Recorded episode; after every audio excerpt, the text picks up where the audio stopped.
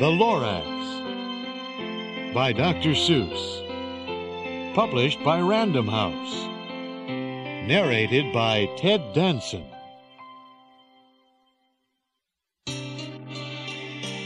At the far end of town, where the grickle grass grows, and the wind smells slow and sour when it blows, and no birds ever sing, excepting old crows, is the street of the lifted Lorax. And deep in the grickle grass, some people say, if you look deep enough, you can still see today where the Lorax once stood just as long as it could before somebody lifted the Lorax away. What was the Lorax?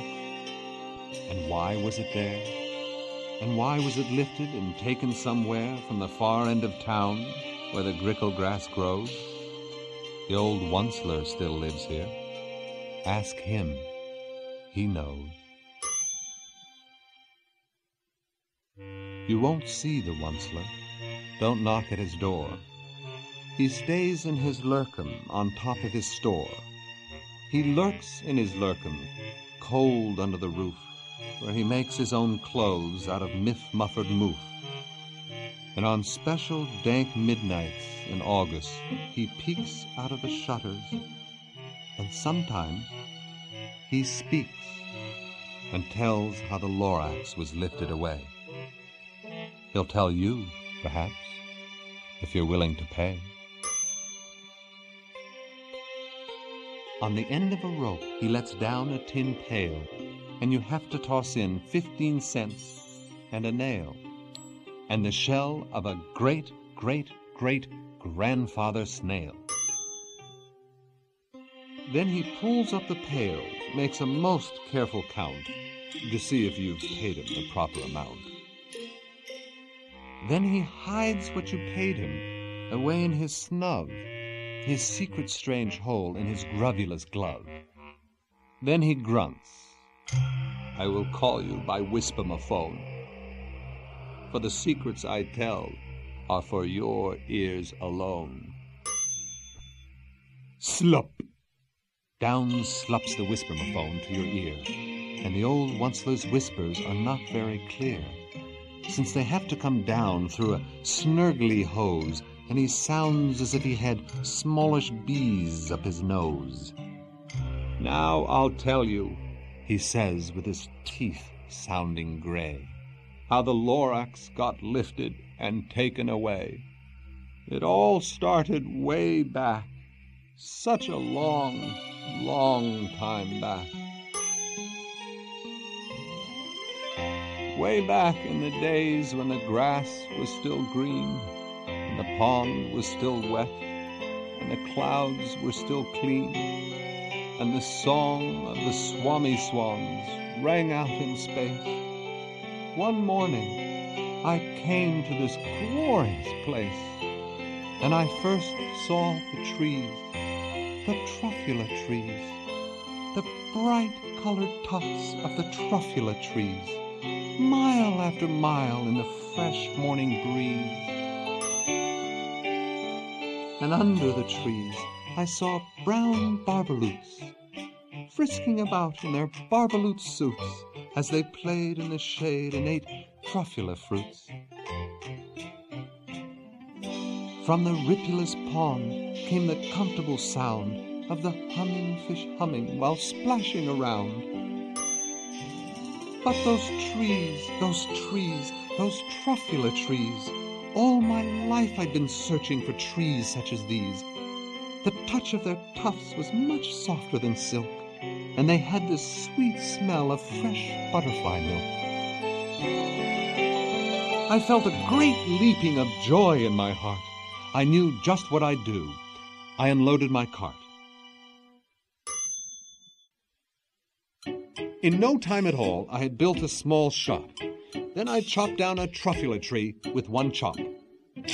And with great skillful skill and with great speedy speed, I took the soft tuft and I knitted a thneed. The instant I'd finished, I heard a gazump. I looked. I saw something pop out of the stump of the tree I'd chopped down. It was sort of a man. Describe him? That's hard. I don't know if I can. He was shortish and oldish and brownish and mossy, and he spoke with a voice that was sharpish and bossy. Mister, he said with a sawdusty sneeze. I am the Lorax. I speak for the trees. I speak for the trees, for the trees have no tongues. And I'm asking you, sir, at the top of my lungs. He was very upset as he shouted and puffed. What's that thing you've made out of my truffula tuft? Look, Lorax, I said, there's no cause for alarm. I chopped just one tree. I'm doing no harm. I'm being quite useful. This thing is a thneed. A thneed's a fine something that all people need. It's a shirt, it's a sock, it's a glove, it's a hat, but it has other uses, yes, far beyond that. You can use it for carpets, for pillows, for sheets, or curtains, or covers for bicycle seats. The Lorax said, Sir, you are crazy with greed. There is no one on earth who would buy that fool Thneed. But the very next minute I proved he was wrong.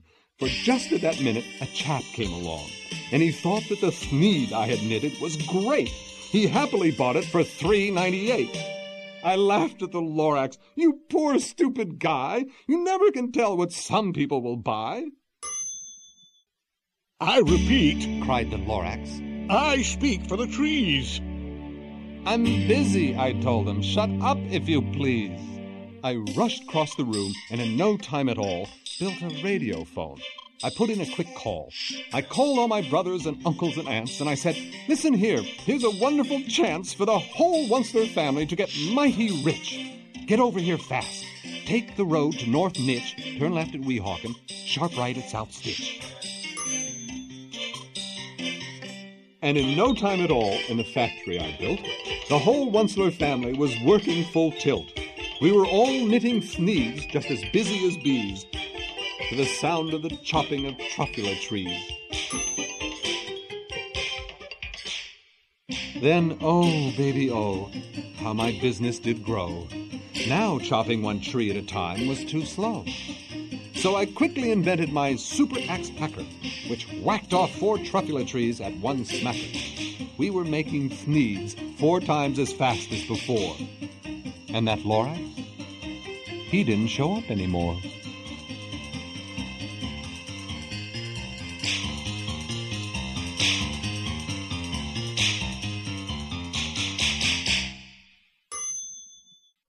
But the next week he knocked on my new office door.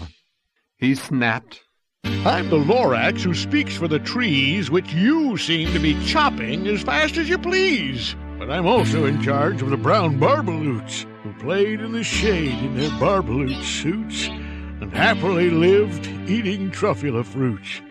Now, thanks to your hacking my trees to the ground, there's not enough truffula fruit to go round. My poor Barbaloots are all getting the crummies because they have gas and no food in their tummies. They loved living here, but I can't let them stay. They'll have to find food, and I hope that they may. Good luck, boys! He cried, and he sent them away. I, the Onceler, felt sad as I watched them all go. But business is business, and business must grow, regardless of crummies and tummies, you know. I meant no harm. I most truly did not. But I had to grow bigger, so bigger I got. I biggered my factory, I biggered my roads, I biggered my wagons, I biggered the loads of the thneeds I shipped out. I was shipping them forth to the south, to the east, to the west, to the north. I went right on biggering, selling more thneeds and I biggered my money, which everyone needs. Then again he came back. I was fixing some pipes when that old nuisance Lorax came back with more gripes. I am the Lorax. he coughed and he whiffed. He sneezed and he snuffled. He snargled. He sniffed. Onceler! He cried with a cruffulous croak. Onceler, you're making such smogulous smoke. My poor Swomee-Swans, why, they can't sing a note. No one can sing who has smog in his throat. And so, said the Lorax, please pardon my cough. They cannot live here, so I'm sending them off. Where will they go? I don't hopefully know. They may have to fly for a month or a year to escape from the smog you've smogged up around here. What's more, snapped the Lorax. His dander was up. Let me say a few words about Gluppity Glup. Your machinery chugs on day and night without stop, making gluppity glup. Also, sloppity slop. And what do you do with this leftover goo? I'll show you, you dirty old onceler man, you. You're glumping the pond where the humming fish hummed. No more can they hum, for their gills are all gummed. So I'm sending them off. Oh, their future is dreary. They'll walk on their fins and get woefully weary in search of some water that isn't so smeary. And then I got mad. I got terribly mad. I yelled at the Lorax, Now listen here, Dad. All you do is yep yep and say bad, bad, bad, bad. Well, I have my rights, sir, and I'm telling you, I intend to go on doing just what I do. And for your information, you Lorax, I'm figuring on biggering and biggering and biggering and biggering, turning more truffula trees into thneeds, which everyone, everyone, everyone needs. And at that very moment, we heard a loud whack. From outside in the fields came a sickening smack of an axe on a tree. Then we heard the tree fall. The very last truffula tree of them all. No more trees, no more thneeds, no more work to be done. So, in no time, my uncles and aunts, every one, all waved me goodbye. They jumped into my cars and drove away under the smoke smuggered stars. Now all that was left beneath the bad smelling sky was my big empty factory, the Lorax, and I. The Lorax said nothing, just gave me a glance, just gave me a very sad, sad backward glance as he lifted himself by the seat of his pants.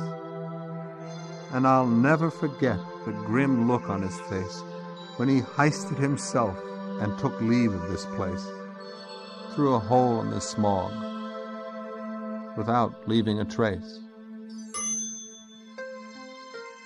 And all that the Lorax left here in this mess was a small pile of rocks with the one word, unless. Whatever that meant, well, I just couldn't guess.